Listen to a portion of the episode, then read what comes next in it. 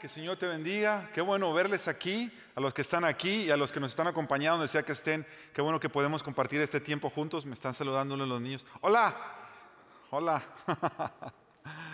¿Por qué no saludamos? Mira, voltea para todos los que están arriba, dales un saludo así. Porque como no tenemos chance de saludarnos con mano, solamente saludándonos así.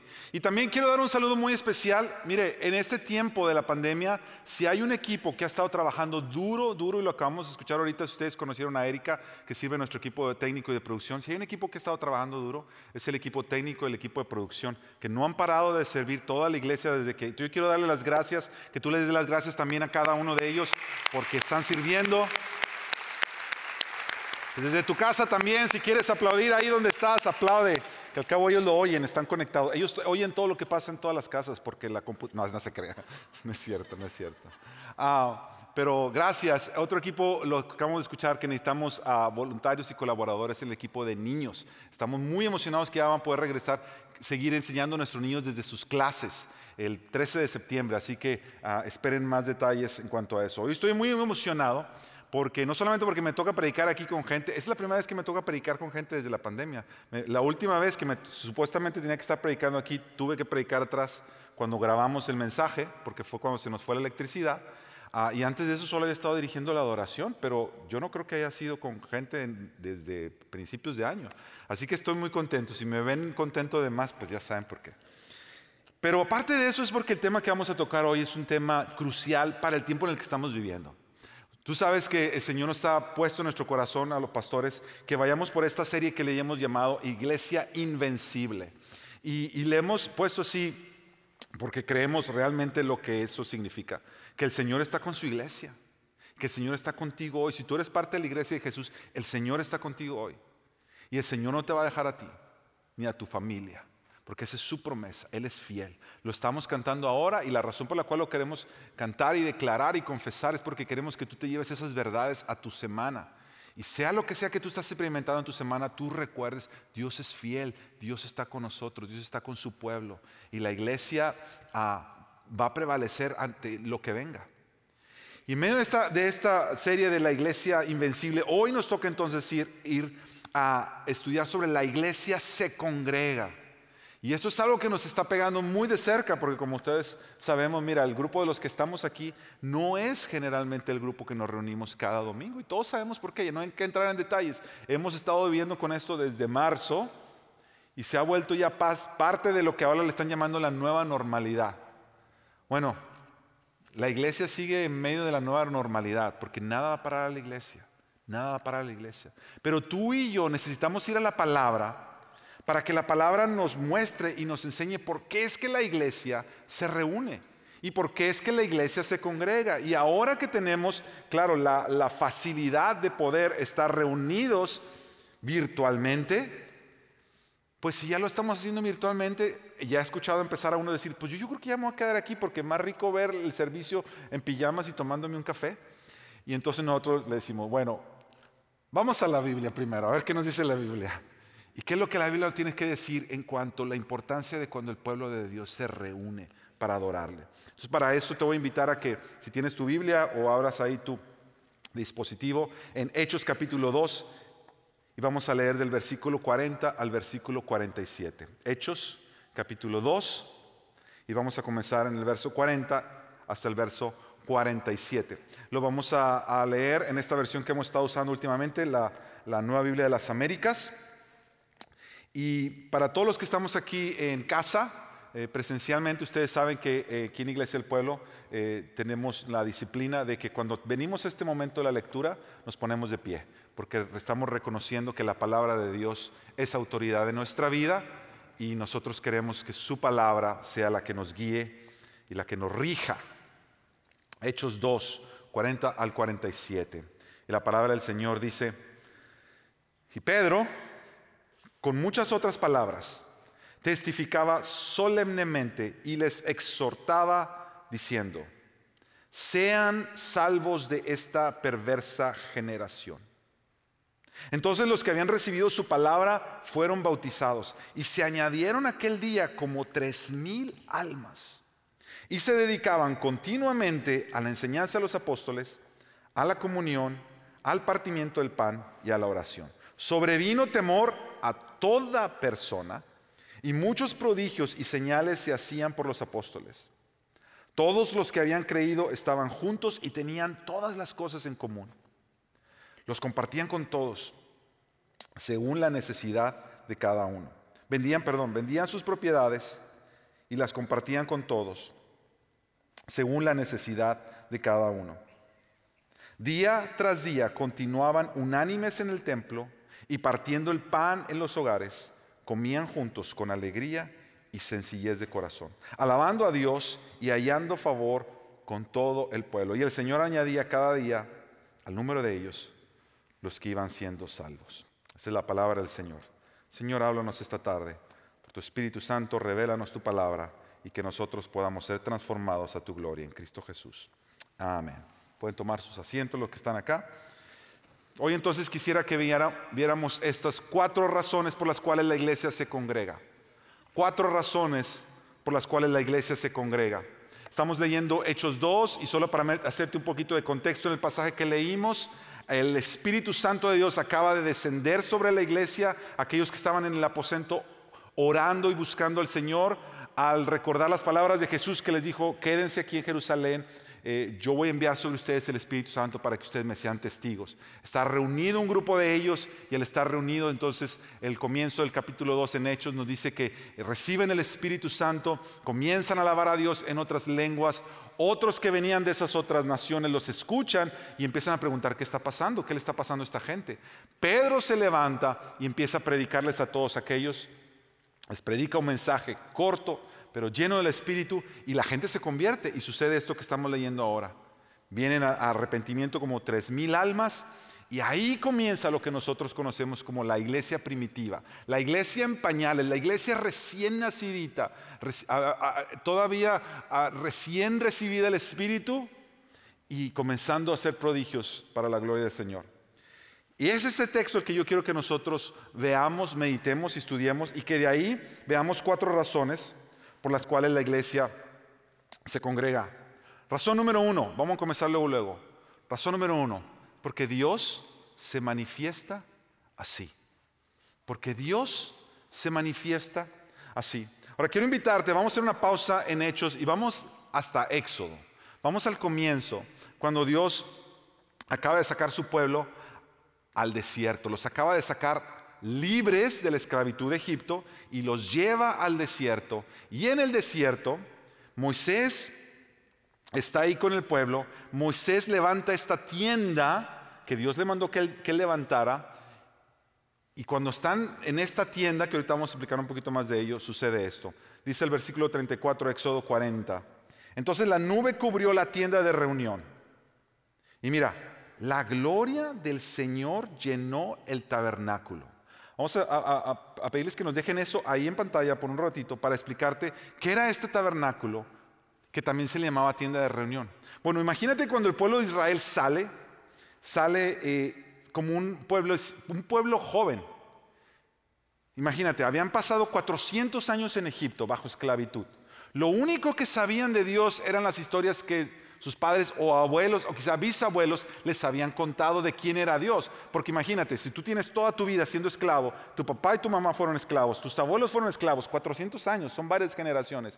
Y tú lo único que sabes es que siempre hemos sido esclavos. Si alguien te dice, ten confianza, Dios está con nosotros, ¿qué le vas a decir tú? ¿Cuál Dios?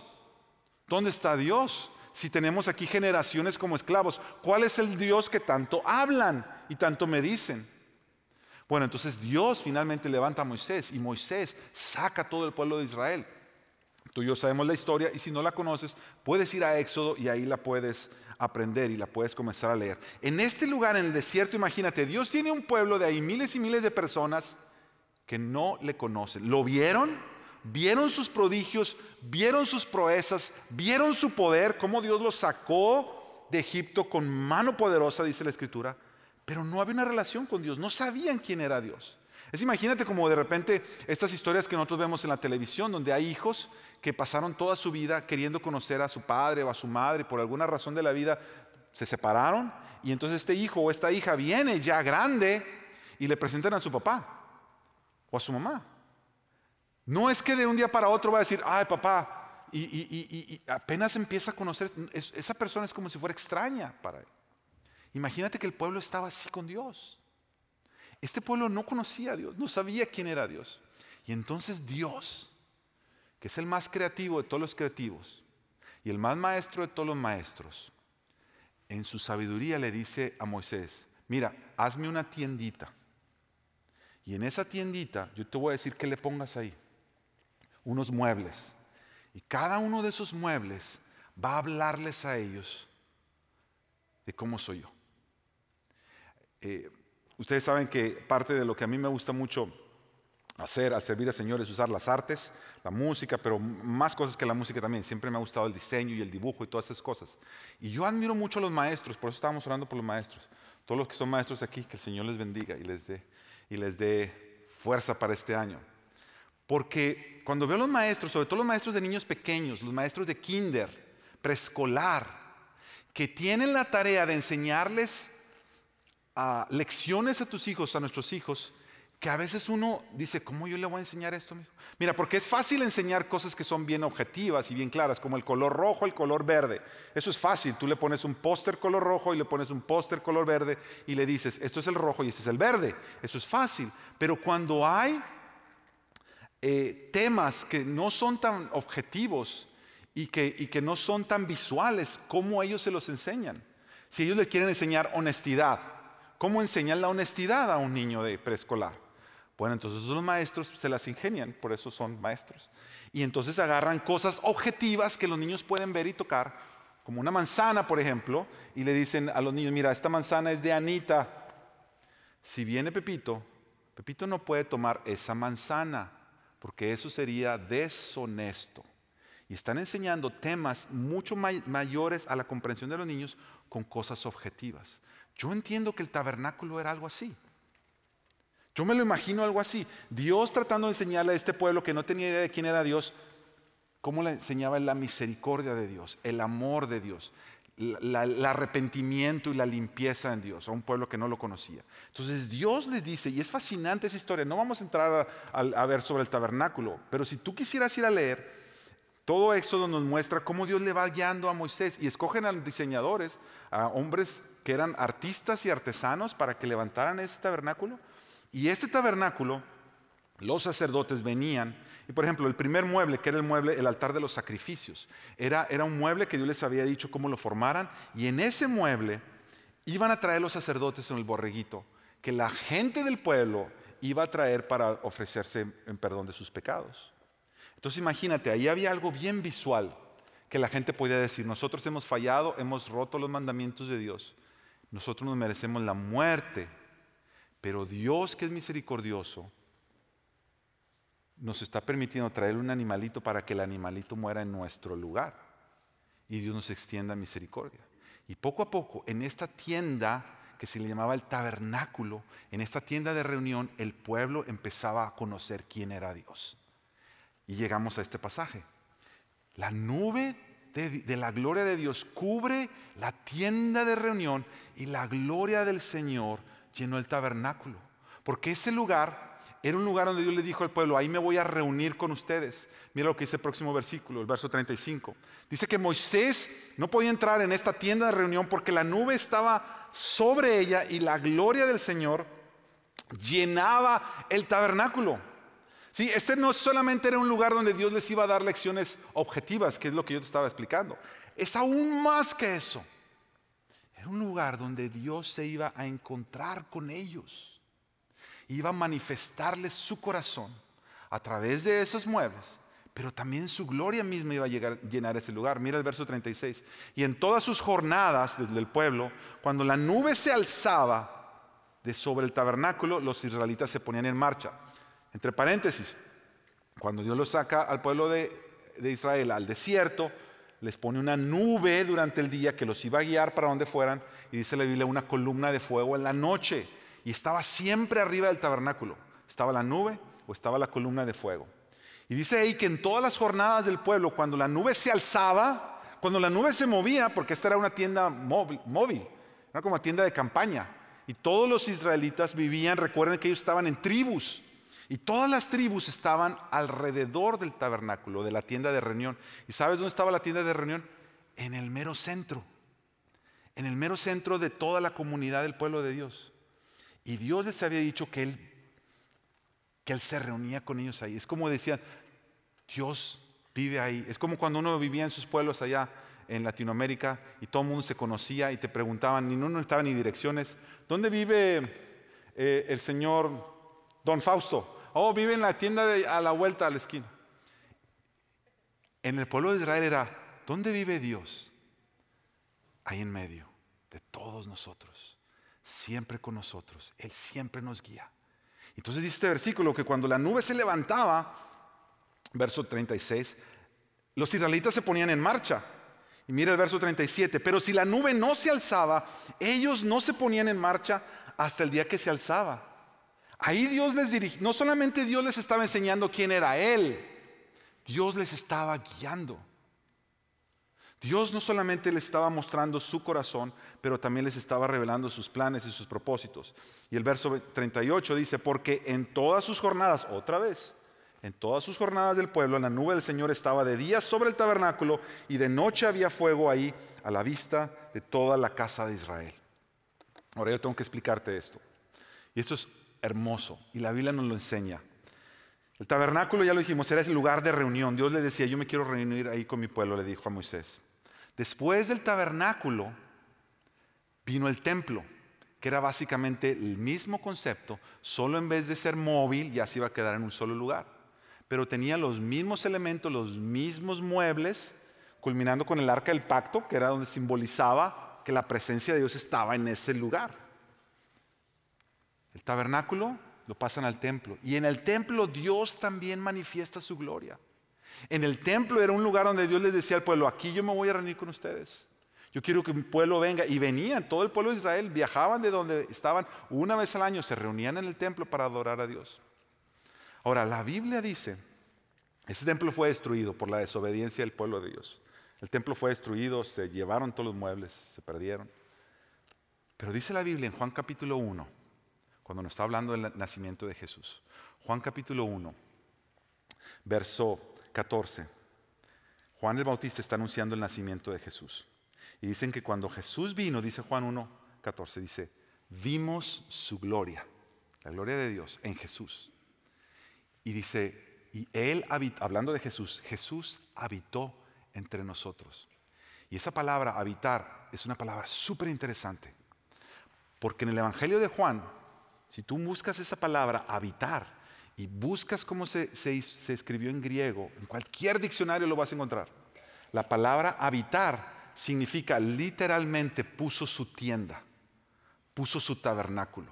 Es decir, lo que Juan está diciendo es que cuando Juan ve a Jesús, él dice, vimos la gloria de Dios en Jesús y Él, Jesús, puso su tienda entre nosotros. Es como que Él mismo era ahora el tabernáculo de Dios. Ese lugar donde todos se reunían para conocer a Dios, ahora eso estaba en Jesús mismo. Es más, Jesús una vez estuvo en el templo, ¿se acuerdan? Y cuando está hablando de que si el templo va a ser destruido o no, y dice Jesús, yo puedo tumbar ese templo y en tres días levantarlo. Y todos dicen, tú no tienes ese poder, pero Jesús no estaba hablando del templo, pero estaba hablando de sí mismo. Porque en Jesús ya no necesitábamos un tabernáculo, ya no necesitábamos un templo. Él era ahora el tabernáculo de Dios, el templo de Dios. Cuando tú conocías a Jesús, tú te congregabas con Dios. Por eso Jesús les dijo a sus discípulos, cuando estén dos o tres reunidos en mi nombre, porque Dios siempre ha deseado congregarse con su pueblo. Mira, una cosa que a mí me, me toca mucho y me, me, me toca mucho mi corazón es este entendimiento de que Dios se congrega. Porque nosotros lo, vemos desde la otra manera. Dios nos está llamando a congregarnos. Pero si Dios está presente en esta reunión, ¿quién más se ha congregado ahí? Dios. Dios se congrega con nosotros. A veces nada más nosotros pensamos del otro lado. Yo me congrego para buscar a Dios. Pero como la manera nos lo enseña desde el tabernáculo y el templo es que Dios estaba ahí para Él congregarse con su pueblo. Y es por eso que para nosotros, yo les decía hace rato, este tema es de vital importancia, porque cada vez más estamos nosotros enfrentando esta realidad donde hay muchos diciendo, no, pero es que si yo ya puedo ver el servicio desde casa, ¿para qué tengo que congregarme? Y la respuesta es porque Dios se congrega, porque Dios está aquí esperando a su pueblo. Ahora, yo entiendo, estamos pasando en una época extraordinaria con situaciones que no hemos pasado antes. Y hay factores en medio de esta temporada que estamos viviendo que muchas veces no nos permiten. Y eso está bien. ¿Sabes cómo yo lo veo? Te lo voy a contar. Iba a contar este ejemplo más adelante en el mensaje, pero de una vez lo voy a contar. Cuando yo empecé a estudiar esto y a, pensar en, Señor, ¿cómo nosotros, el entendimiento que tú quieres que tengamos cerca del congregarnos? Porque obviamente nosotros no queremos ser una congregación que impone y decir, todo mundo, si no viene y no tiene fe para venir en persona, no tienen fe. Obviamente que no vamos a decir eso. Porque nosotros entendemos, nosotros hacemos la invitación y te invitamos, pero sabemos que hay factores, como dije, más grandes de lo que podemos entender. No podemos simplemente decir eso y ya. Y cuando yo estaba, estaba meditando en eso, me vino esta este ilustración. Imagínate, imagínate que tenemos dos parejas la pareja 1 y la pareja 2. La pareja 1 se casaron hace un año y al casarse hace un año se comprometieron delante de Dios, hicieron el pacto matrimonial y el deseo de ellos es de verdad ser una pareja que se ama y, vive en una vida matrimonial. Pero resulta que él está en la militar y lo envían a la guerra del otro lado del mundo. Y ella se tiene que quedar atrás, se despiden Imagínate tristemente el último abrazo antes de quién sabe cuánto tiempo. Y él tiene que estar del otro lado del mundo. Y, dice, vamos a conectarnos todos los miércoles y todos los domingos y nos vamos a ver por video. Y vamos a platicar cómo ha sido y vamos a orar uno por otro y vamos a seguir adelante. Alguien preguntaría, ¿tienen ellos un matrimonio? ¿Tienen ellos un matrimonio saludable? Yo diría, bueno, ellos están haciendo todo lo posible dadas las circunstancias para honrar el pacto matrimonial. Porque la situación que les vino es una situación extraordinaria y es más grande que ellos mismos. Entonces ellos están tratando, en la medida de lo que pueden, de honrar a Dios en su matrimonio, aunque no están en persona. Ahora imagínate la pareja número dos. Y la pareja número dos es una pareja que también se casó hace un año, se hicieron los mismos votos delante de Dios, dijeron vamos a, sacar adelante nuestro matrimonio, que Dios nos permita honrar este pacto matrimonial. Pero después de un tiempo, como los dos vivían en diferentes lugares, uno vivía en la ciudad y la otra persona vivía en los suburbios, y como se quedaron con sus dos apartamentos, uno le empieza a decir una noche, ¿sabes qué? Es que a mí me gusta más vivir en la ciudad. Y el otro dice, no, pero es que a mí me gustan mucho los suburbios. Y entonces se les ocurre esta idea, le dice, mira, ¿qué tal si hacemos esto? Gracias a Dios podemos tener los dos lugares, porque yo voy a vivir allá y tú vives acá. Y de todas maneras nos vemos de vez en cuando y nos conectamos todos los miércoles y todos los domingos, hacemos un, chat ahí en FaceTime y nos vemos, nos platicamos cómo ha sido nuestro día y, y sacamos adelante nuestro matrimonio. Pregunta para ti, ¿ese es un buen matrimonio que está honrando el pacto que han hecho y están caminando adelante buscando la mejor manera de sacar adelante su matrimonio? Algunos me están haciendo así. Yo estoy de acuerdo. Yo no creo. Ahora alguien puede decir, pero si se están viendo exactamente las mismas noches que se está viendo la pareja uno, ¿cuál es la diferencia? La diferencia es muchísima. La diferencia es que cuando hay una situación extraordinaria mucho más grande que tú, se vuelve una necesidad y tienes que hacerlo y dar todo lo que tú puedas para sobrepasar esa necesidad. Pero sin embargo en la pareja 2 no es una necesidad, es una preferencia y es una conveniencia. Me gusta más estar aquí, me gusta más estar acá, me conviene más, de todas maneras nos vamos a hablar, de todas maneras nos vamos a comunicar. Y mira, la preferencia y la conveniencia si tú la pones al lado de la necesidad, pueden hacer de esto un abismo entre ellos. Puede haber una diferencia enorme, aunque tú estés haciendo las mismas prácticas. La razón del por qué haces lo que haces demuestra todo detrás. Y esa puede ser la clave del futuro de tu caminar con Dios. Si nosotros nos estamos reuniendo así ahora, si hay muchos de nuestros hermanos y hermanas que nos están viendo eh, en línea, es porque hay necesidad. Ahora va a haber un momento en que quizá eso se acabe. Y ahí es donde tú te vas a tener que hacer la pregunta, ¿voy a seguir yo así? ¿O voy a dejar que la conveniencia y la preferencia me mantengan alejado de algo que la palabra me llama a hacer? Porque el que se congrega con nosotros es Dios es Dios. Él está presente con su pueblo. Ahora, yo casi quisiera imaginarme en, este, en estos dos ejemplos que cuando está la pareja número uno, después de un año que él regresa, ¿sabes qué? Porque ellos trataron de honrar al Señor en medio de su necesidad, a que ese matrimonio puede ser más fuerte. Porque ellos valoran, es lo que ha pasado con muchos, valoran el momento de poder estar finalmente pero si después de un año la pareja número dos tiene uno que vender una de las propiedades y se tienen que regresar, a que casi estoy seguro que ese matrimonio se le empezaría a ver mal. Porque los corazones ya estaban buscando para sí mismos antes que buscar honrar el pacto. Y la razón número uno por la cual nosotros nos reunimos es porque somos un pueblo de pacto. Dios es un Dios de pacto. Y cuando Dios quiere verse con su pueblo, tú dices, yo quiero estar ahí también. Razón número dos. Perdón, déjame, quiero enseñarte cómo vemos esto en el pasaje. Mira el, el versículo 46 de Hechos número 2.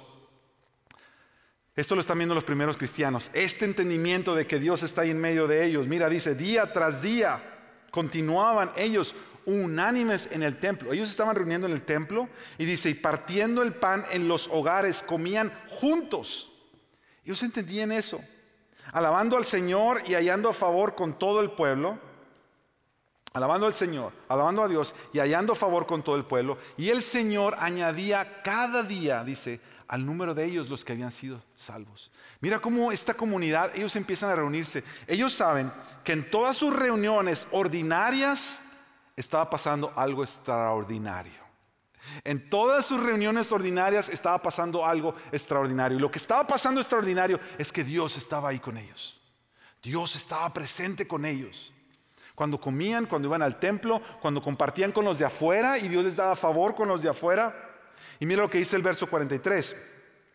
Dice entonces, sobrevino temor a toda persona. Y muchos prodigios y señales se hacían por los apóstoles. ¿Sabes por qué había estas señales? Porque Dios estaba ahí. Porque mira, si nosotros quitamos a Dios de la ecuación, si nosotros quitamos a Dios y a Jesús de esta reunión, ¿sabe lo que nos queda? Solo religión. Solo nos queda religión, un club social. Que eso es lo que nosotros podemos reducir la iglesia si nosotros no tenemos cuidado. Yo he escuchado a gente decir, pero ¿qué me pierdo de ver el servicio si me quedo en la casa, así voy, estoy presente. Estoy recibiendo todo exactamente igual. Y ese es el problema, el entendimiento que un servicio de oración es simplemente información. Entonces, si es información para ti, si es solamente ser espectador cuando el pueblo está alabando, y tú eres un espectador una espectadora cuando estás presente, un espectador espectadora cuando estás del otro lado de la pantalla, y simplemente al escuchar, estás escuchando solo información de la Biblia para que me ayude a ser mejor, Sí, tú sacaste a Dios de la ecuación. Y tú quieres para ti una religión, tú quieres un club social. Y si tú eres parte de un club social, mira, es igualito ir a la reunión del club o que te la pongan en el video. Es exactamente lo mismo. No necesitas estar ahí. Porque con un club social lo que tú quieres es saber qué es lo que nos toca hacer. Pero la iglesia es mucho más que eso. La iglesia es un grupo de gente ordinario con un Dios extraordinario. La iglesia es un grupo de gente que hace cosas ordinarias, pero que el resultado siempre es extraordinario, porque detrás de todo está Dios. Él es el que hace la diferencia y Él es el que nos hace que nosotros al atravesar esto, del otro lado de la pandemia, mi oración es que nosotros seamos más como la pareja uno, que anhelemos todavía más, que anhelemos más el pueblo, que anhelemos más la comunión con los hermanos, que anhelemos más el partir el pan que anhelemos más ver los milagros de Dios a nuestro alrededor. Porque sabemos que no solamente estamos respondiendo a un llamado, una invitación, vas a ir al servicio, sí, no, no sé, mejor lo veo en la casa. Dios está ahí. Y una vez más, para los que están en casa, yo, entiendo eso. Yo entiendo que hay algunos que, no pueden venir. Y el Señor está ahí con ellos. Nosotros, nosotros oramos eso. De verdad, no. Yo quiero que, que tú escuches esto y que escuches mi corazón. Pero que tú recuerdes que Dios se congrega con nosotros. Vamos a seguir porque tenemos que avanzar. Número dos, ¿por qué nos reunimos? Porque Dios nos hizo así. Simple y sencillamente, Dios nos hizo seres de comunidad. De esto lo hemos hablado en otras ocasiones cuando ya sea Aníbal o otros pastores acá hemos predicado acerca de la comunidad. Dios nos ha hecho para estar en comunidad. Mira, antes de Hechos 2, en Hechos capítulo 1, un capítulo antes en Hechos, Dice el versículo 13, cuando hubieron entrado en la ciudad, subieron al aposento alto donde Jesús les había mandado que fueran, donde estaban hospedados. Y mira, dice ahí que se reunieron Pedro, Juan, Jacobo, Andrés, Felipe y Tomás, Bartolomé y Mateo, Jacobo, el hijo de Alfeo, Simón el celote y Judas, hijos de Jacobo. ¿Sabes quiénes eran todos esos? Los discípulos. Eran los discípulos. Verso 14. Dice, todos estaban unánimes todos estaban unánimes. Yo quiero hacer énfasis en eso. El Espíritu Santo todavía no ha descendido sobre ellos. Eso pasa en Hechos 2. Porque nosotros a veces, cuando leemos la Escritura, decimos, no, es que ellos estaban juntos porque el Espíritu Santo les dio poder para que caminaran en unidad. Eso es verdad. Porque el Espíritu Santo nos da poder sobrenatural. Dice la palabra de Dios que guardamos en él el vínculo de la paz. Hay una paz que Cristo nos ha dado y que en el Espíritu la guardamos al estar juntos. Pero nota que aún antes que ellos hubieran recibido el Espíritu, ellos ya estaban juntos. Porque Dios nos ha creado para estar juntos, porque ellos disfrutaban estar uno con el otro, porque ellos sabían que era un equipo. Que habían abandonado al maestro en la hora más dura de hacer otra cosa, pero ellos ya habían regresado, habían sido restaurados por Jesús y ahora estaban juntos. Todos estaban unánimes, entregados de continuo a la oración, junto con las mujeres y con María, la madre de Jesús, y con sus hermanos. Estaba leyendo yo de un maestro de la Biblia, se llama John Bloom, y es parte del ministerio de, Desiring God, del ministerio de John Piper, de Desiring God. Y, este maestro de la escritura, John Bloom, él está hablando del por qué la iglesia se reúne y él hace referencia a Génesis capítulo 2. Verso 18, en Génesis 2, 18 es cuando Dios dice, no es bueno que el hombre esté solo.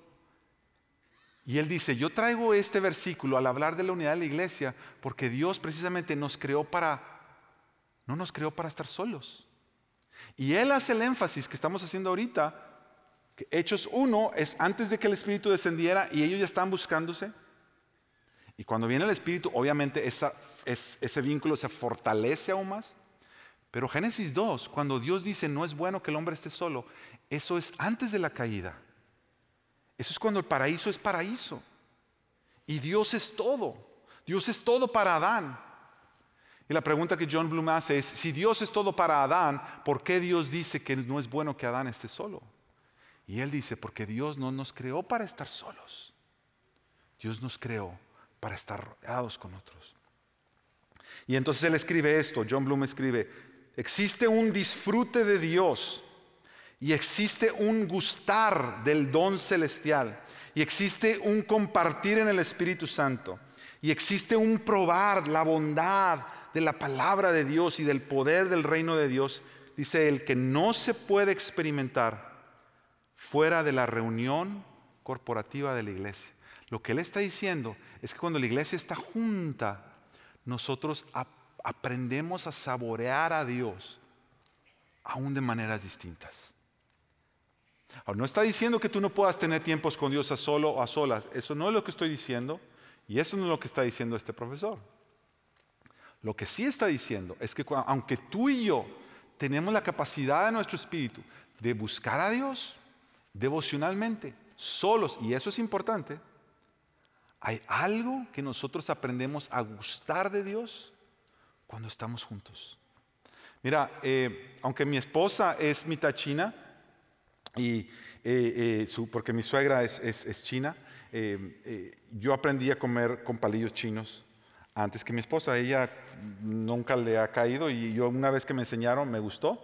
Y ya tenemos tantos años así que yo estoy como cuando como comida china o comida asiática siempre como con palillos chinos. Porque yo digo que sabe diferente. La gente no me cree. Eh, la otra vez estábamos en un lugar con Aníbal y yo estaba agarrando como comillos chinos y dice, los palillos chinos, y dice, pero aquí hay tenedor. Y digo, es que no sabe igual. Y me dice, ¿cómo es eso? ¿Cómo? Eso no es cierto. ¿Cómo que no va a saber igual? Es la misma comida. Y yo le digo, pero es que a mí no me sabe igual. Yo lo disfruto más como uso los palillos. Me vino, me vino, me recordé de esto, porque mira, tú puedes saborear a Dios cuando tú estás solito y cuando tú estás solita. Eso nadie te lo quita. Pero Dios sabe diferente cuando estamos con el pueblo de Dios. Hay algo que Él mismo nos diseñó así. Por eso tú y yo necesitamos el pueblo. Por eso tú y yo necesitamos. Por eso la iglesia se congrega. Razón número tres, necesitamos seguir adelante. Dios nos usa así. Dios usa a su pueblo cuando su pueblo está unido, cuando su pueblo se congrega. Dios nos usa así para bendecir los unos a los otros. Mira, cuando te conté hace rato del tabernáculo y del templo y cómo Jesús es ahora el tabernáculo, de hecho Apocalipsis llama a Jesús el tabernáculo de Dios entre los hombres. Pedro, primera de Pedro nos dice en el capítulo 2 que ahora Jesús lo que está haciendo es hacer de todos nosotros, dice, piedras vivas edificando un templo espiritual, una casa espiritual para Dios. Y la imagen de Pedro es que Pedro nos está diciendo, bueno, ahora Jesús es quien lleva la gloria de Dios a todas partes donde va. Pero ahora cuando Jesús dio el Espíritu Santo a la iglesia, donde sea que la iglesia va, lleva la presencia de Dios con ellos. Y ahora la imagen es que el templo, ya el tabernáculo y el templo quedó atrás. Ahora el templo ya no es un templo hecho de piedras, pero de piedras vivas. Tú y yo somos parte ahora de eso. Y Dios usa estas piedras vivas para bendición de los unos a los otros, para bendecirse los unos a los otros. Mira lo que dice el verso 44 de Hechos 2. Todos los que habían creído estaban juntos.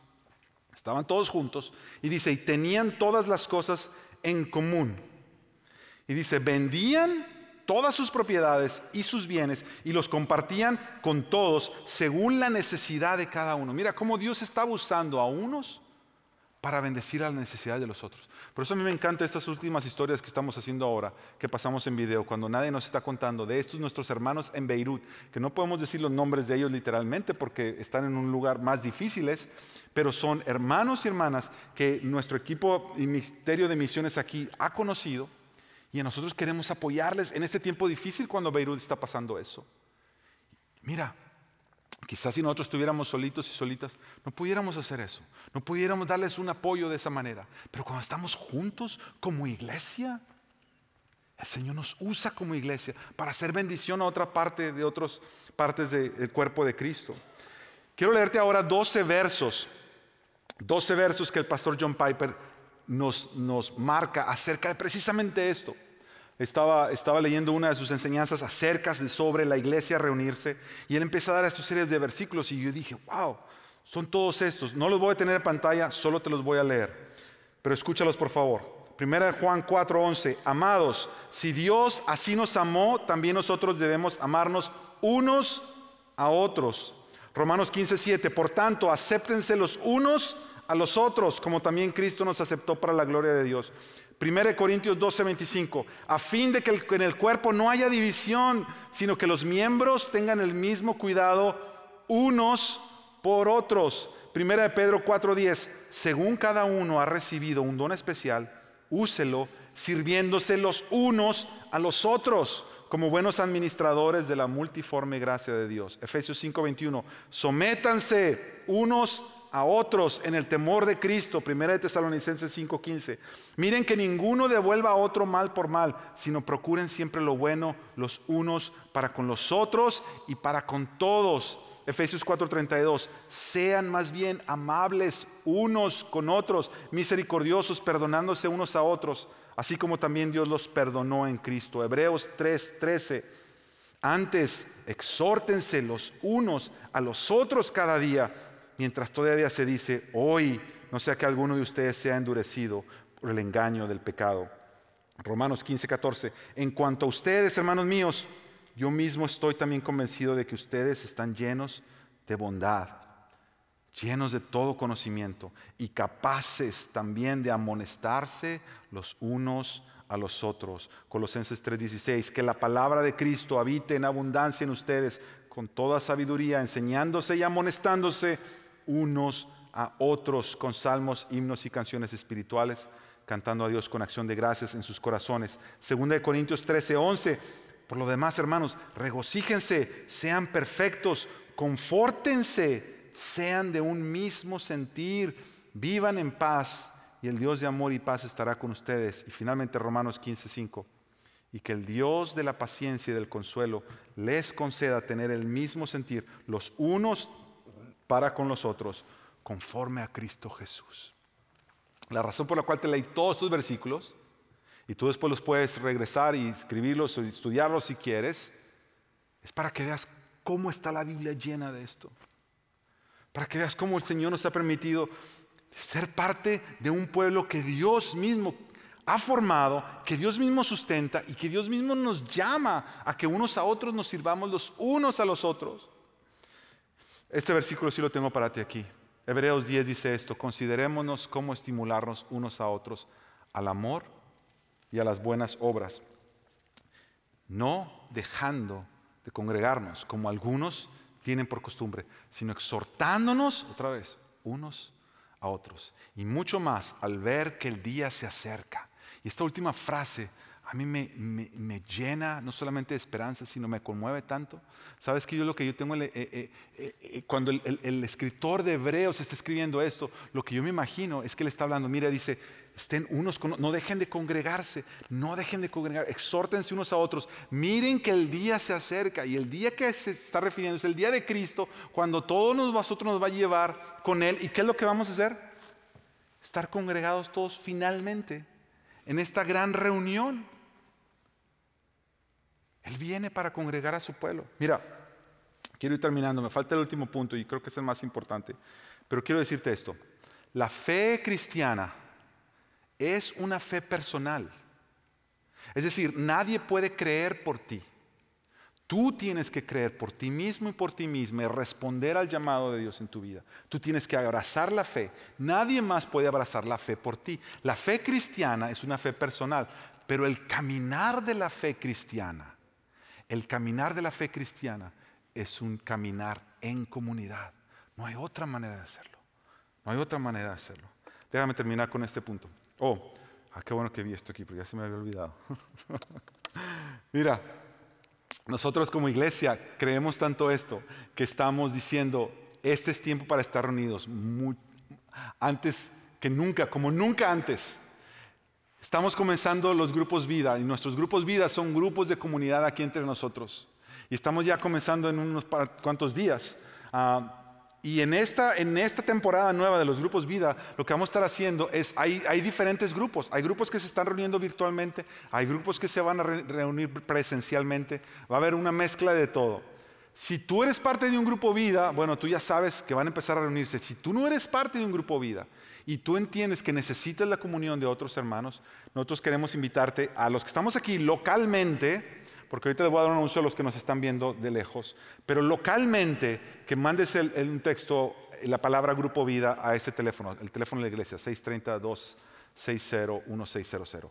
Manda esa palabra, mensaje de texto, y entonces ahí el, equipo se va a comunicar contigo y te va a decir, mira, aquí hay un grupo que va a empezar en tal lugar, dónde vives, porque la iglesia necesitamos estar juntos, mis hermanos. Y ahora, estoy muy emocionado también porque vamos a comenzar las reuniones de hombres y las reuniones de mujeres. Pero las reuniones de hombres y las reuniones de mujeres no van a ser limitadas a los que estamos aquí, localmente. Sabemos que el Señor nos ha permitido estar reunidos con hermanos y hermanas que nos están viendo ya de, hace tiempo, de semanas atrás, y se están congregando con nosotros virtualmente de otros lugares. Lo que vamos a hacer para la reunión de mujeres y de hombres es que vamos a pregrabar toda la reunión con todos los diferentes elementos de una reunión y vamos a invitar a los hombres a que se reúnen en grupos pequeños para que vean eso en casa o en donde se quieran reunir. Y las mujeres exactamente hacen lo mismo. Y para eso necesitamos lo que le estamos llamando anfitriones y anfitrionas. Que es un anfitrión, es un varón que dice, mira, yo quiero recibir el programa, porque este programa no va a estar en línea para todos. Es decir, si tú no vas a una de estas reuniones, no vas a poder ver la reunión de hombres. Si tú no vas a una de estas reuniones con alguna hermana, no vas a poder ver la reunión de mujer. Y estamos haciendo eso a propósito porque nosotros entendemos que necesitamos reunirnos. Porque lo más fácil del mundo es decir, ah, yo voy a ver la reunión de hombres aquí en mi casa. Me tomo mi cafecito y lo veo. Pero esa no es la idea. La idea es que tú busques a otros hombres, tres, cuatro, cinco, y juntos vean la reunión. Y eso lo estamos extendiendo a todos los de otros lugares también, que nos están viendo. Eh, yo sé que en Ciudad de México ya están planeando comenzar unos grupos.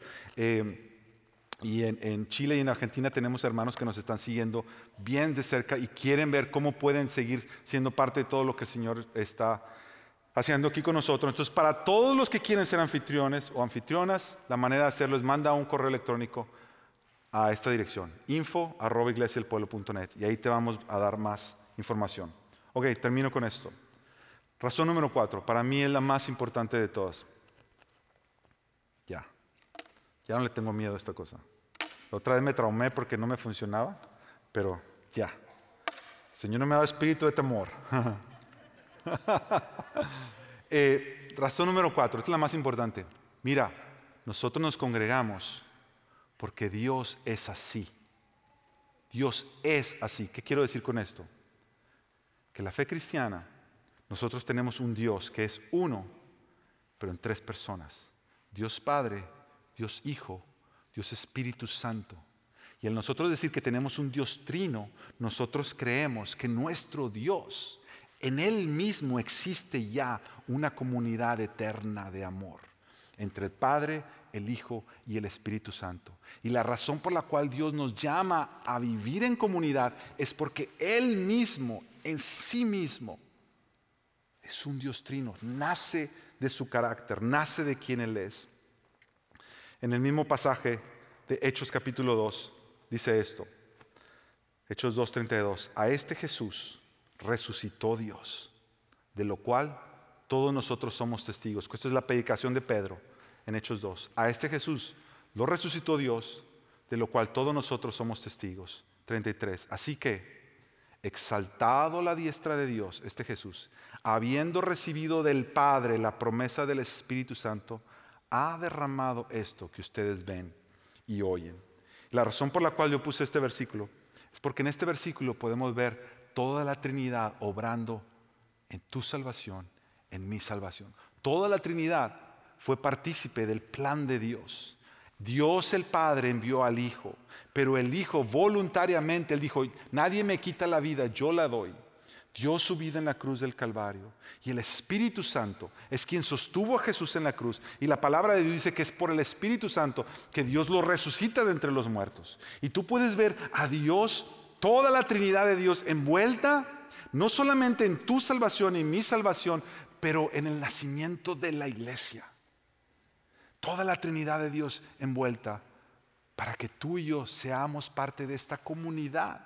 Jesús le dijo a sus discípulos, yo quiero que así como yo los he amado, se amen los unos a los otros. Y Jesús dijo, cuando estaba orando el Padre, Padre, que así como tú y yo somos uno, que así ellos sean uno. Imagínate eso. Que así, Padre, como tú y yo somos uno, que ellos experimenten esa unidad. Te voy a pedir entonces que nos pongamos todos de pie. Porque quiero que terminemos hoy de esta manera. Voy a hacerte esta invitación. Toma un momentito para que le des gracias al Señor, que Él te ha hecho parte de esta iglesia, Él te ha hecho parte de su iglesia, no solo de esta iglesia local, pero de la iglesia de Jesús. Esta iglesia que es una comunidad de hombres y mujeres que estábamos, dice la Biblia, muertos en nuestros delitos y pecados, pero ahora hemos nacido de nuevo en Cristo Jesús. Y Dios, Dios Padre, Dios Hijo, Dios Espíritu Santo, estuvo envuelto completamente en tu salvación. Romanos 8 dice que si Dios no escatimonia a su propio Hijo, ¿cómo no nos dará juntamente con Él todas las cosas? Es decir, el compromiso de Dios Padre, Dios Hijo y Dios Espíritu Santo con crear esta nueva comunidad fue tan grande, tan grande, que costó la misma sangre de nuestro Señor Jesús. Escucha eso, para que tú y yo fuéramos comunidad, para que Dios hiciera una nueva creación, el Hijo tuvo que sufrir en la cruz. Si nosotros entendemos que la razón por la cual nosotros nos congregamos es porque sale del corazón de este Dios que estuvo dispuesto a darlo todo, si nosotros despreciamos eso, ahora lo que vamos a hacer, yo te voy a invitar a que juntos proclamemos y declaremos en esta confesión esta confesión que ha sido parte de la iglesia universal por todas las edades. Nosotros la, regularmente aquí en la iglesia la decimos. Yo quiero que cuando tú confieses este, este credo de los apóstoles, tú digas, al decir yo esto, al, yo estar de acuerdo con mi voz, al yo levantar mi voz y confesar esto, yo sé que hombres y mujeres de otras generaciones también confesaron estas mismas palabras. Y esto me une no solamente a mis hermanos aquí, pero a mis hermanos y a mis hermanas en otras partes del mundo que quizá hoy mismo están sufriendo por su fe. Y esto me une a cristianos y cristianas en otras épocas de la historia que estuvieron dispuestos a dar su vida por aquel que es digno. Vamos a decirlo juntos. Creo en Dios Padre Todopoderoso, Creador del cielo y de la tierra, y en Jesucristo, su único Hijo, Señor nuestro, que fue concebido del Espíritu Santo, nació de la Virgen María, padeció bajo el poder de Poncio Pilatos, fue crucificado, muerto y sepultado, descendió al lugar de los muertos y al tercer día resucitó de entre los muertos, subió al cielo y está sentado a la diestra de Dios Padre Todopoderoso y desde ahí vendrá al fin del mundo a juzgar a los vivos y a los muertos. Creo en el Espíritu Santo, la Santa Iglesia Universal, la comunión de los santos, el perdón de los pecados, la resurrección del cuerpo y la vida eterna. Amén. Amén. Dale gracias a Dios.